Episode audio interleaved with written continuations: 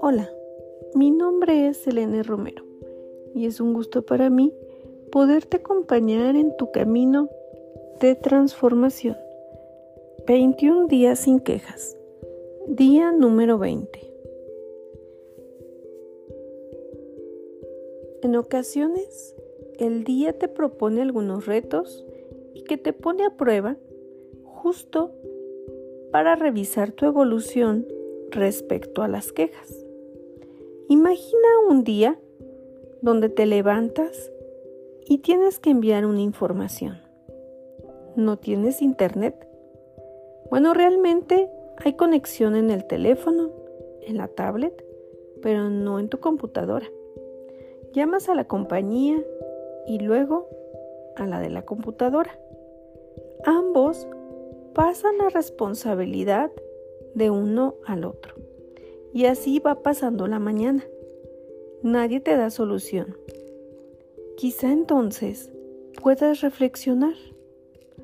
¿Dónde está la línea que separa la queja con exigir lo que crees que es justo? La principal diferencia es lo que esperas obtener con ello.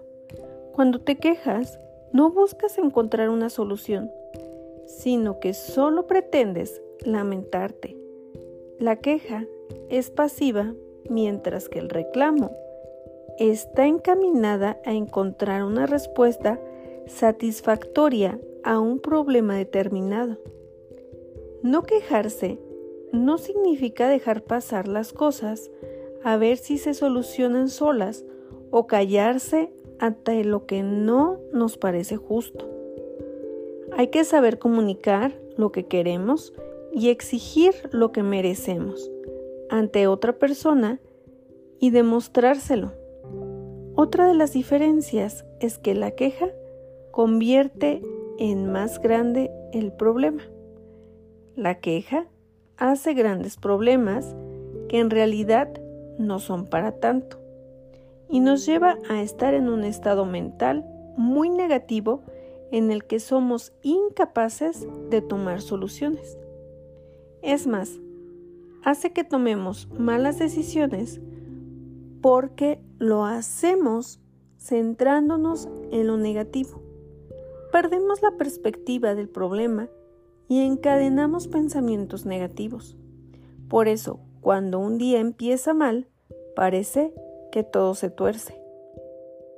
Esta mañana puede ser que hayas tenido un diálogo interno donde digas, Dios mío, ¿Y ahora qué hago? ¿Cómo voy a mandar el email? Van a pensar en cuánto estoy tardando.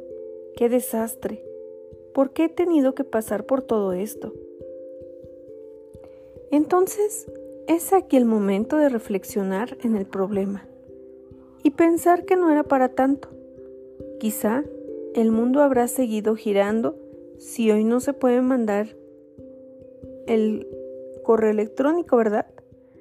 Muchas veces en la vida hacemos grandes tragedias de tonterías y nos quejamos de cosas sin importancia de una forma desproporcionada. ¿Traes a tu mente algún recuerdo similar?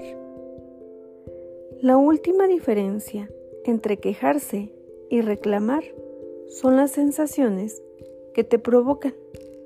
La queja tiene una aureola de negatividad que te lleva a sentirte víctima de todo y responsable de nada.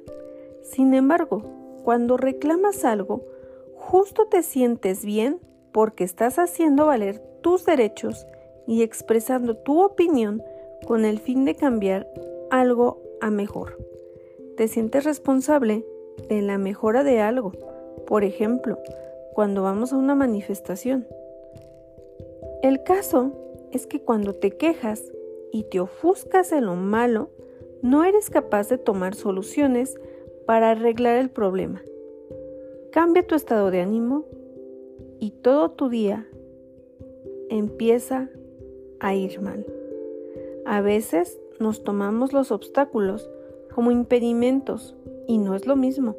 Los obstáculos como en las carreras de atletismo, están ahí para saltarlos. Bueno, esto es todo por hoy. Espero que estés teniendo un buen día. Te doy las gracias porque al escribir este email que ha venido el día de hoy y este audio, podemos nutrir nuestro cerebro y pensamiento de reflexiones positivas. Y es por eso que nos vemos mañana.